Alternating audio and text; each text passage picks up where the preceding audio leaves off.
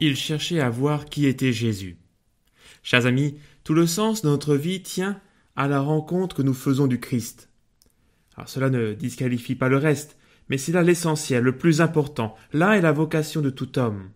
Quand on a rencontré Jésus, quand notre vie est habitée par la présence du Christ, ce n'est plus comme avant. La présence du Christ dans l'âme d'une personne transforme radicalement sa vie. Et c'est ce qui est arrivé à Zachée. Cette conversion celle de Zachée, va se dérouler en quatre temps. D'abord, il veut voir Jésus et se dispose à ne pas le manquer. Le deuxième temps est celui de la rencontre. Jésus passe, le voit, l'interpelle et s'invite chez lui. Le troisième est celui du repas partagé, du moment de l'échange, du partage, de l'enseignement. Enfin, Zachée change sa vie et la remet dans la lumière en se détournant de ses péchés. Alors malgré la foule nombreuse et compacte, il y a dans ce récit deux acteurs, Zachée et Dieu lui-même. On discerne sans peine comme en filigrane l'œuvre cachée de la grâce que Dieu vient donner à Zachée. Il y a la grâce prévenante qui va disposer son cœur, éveiller son désir de Dieu qui vont le faire courir et monter sur ce sycomore. La grâce opérante qui va venir convertir, le convertir en envahissant son âme qui vient mettre de la lumière dans l'obscurité. Et pour finir, cette grâce coopérante qui vient accompagner et soutenir les œuvres humaines pour les rendre conformes à la volonté de Dieu. Ainsi Zachée va distribuer ses biens, etc. Tout se joue dans cette rencontre de Dieu et de l'homme, de la grâce et de l'agir humain. Toute âme humaine est une citadelle assiégée par la grâce, mais c'est à nous d'en ouvrir les portes, la grâce de Dieu n'est pas une chose rare qu'il faudrait trouver, telle la recherche des œufs au chocolat dans le jardin le matin de Pâques. Ce trésor qu'est la grâce est aux portes du cœur et de tout homme et de toute femme en ce monde. Pour prendre une image, c'est comme dans le tableau la porte du cœur. Je ne sais pas si vous voyez cette image. On voit le Christ frapper à la porte, une porte avec une lumière qu'on aperçoit. Il n'y a pas de clenche, elle est fermée, et le Christ est là, à la porte. Donc il frappe. Et seulement la personne qui est à l'intérieur peut lui ouvrir la porte, la porte du cœur, la porte de notre âme. Si nous ne ouvrons pas la porte, Jésus ne peut pas rentrer. C'est la parfaite illustration du verset d'Apocalypse, chapitre 3, verset 20. Voici, dit le Seigneur, je me tiens à la porte et je frappe. Celui qui entend ma voix et qui ouvre, j'entrerai chez lui. Dieu est à la porte de nos cœurs, il frappe à la porte, il ne tient qu'à nous de l'ouvrir. Alors la grâce de Dieu pourra agir. Alors revenons à Zachée et méditons sur cette première étape. Il cherchait à voir qui était Jésus. Zachée a voulu voir Jésus qui passait dans sa ville de Jéricho. Zachée, dans sa vie, si mêlé de ténèbres, est mystérieusement attiré par la lumière. Comme d'autres, hein, Hérode aussi souhaitait voir Jésus, et à la veille de sa passion, des Grecs voudront le voir également. Sachez, comme toute l'humanité, est fait pour voir Dieu, et il ne peut être heureux loin de Dieu.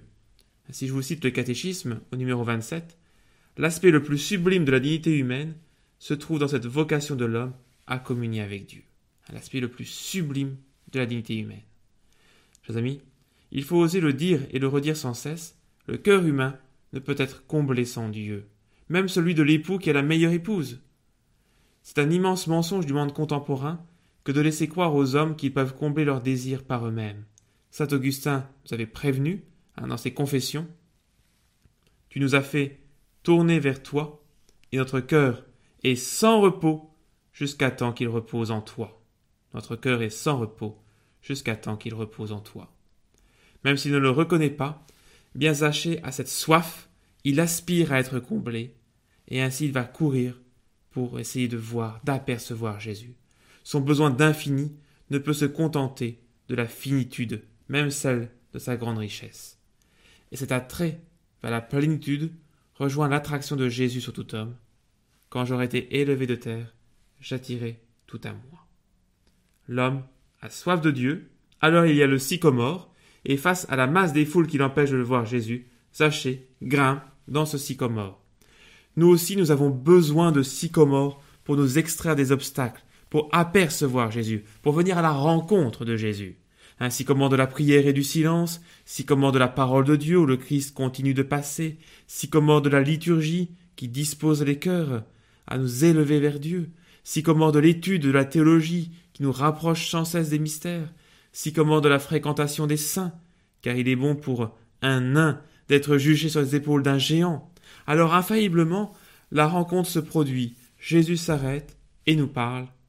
Aujourd'hui, il faut que j'aille demeurer chez toi.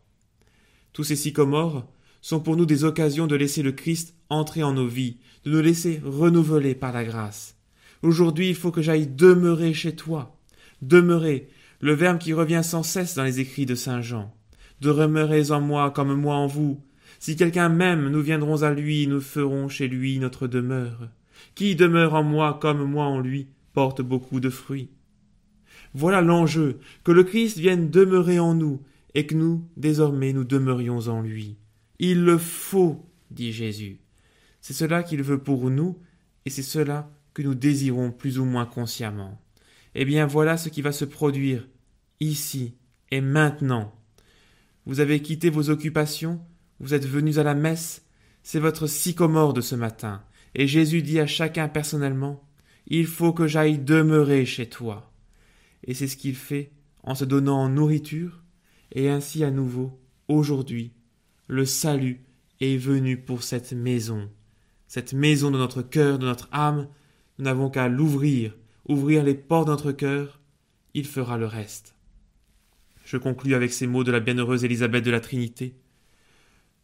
Nous portons notre ciel en nous puisque celui qui rassasie les glorifie dans la lumière de la vision se donne à nous dans la foi et le mystère.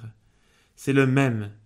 Il me semble que j'ai trouvé mon ciel sur la terre, puisque le ciel c'est Dieu, et que Dieu est en mon âme.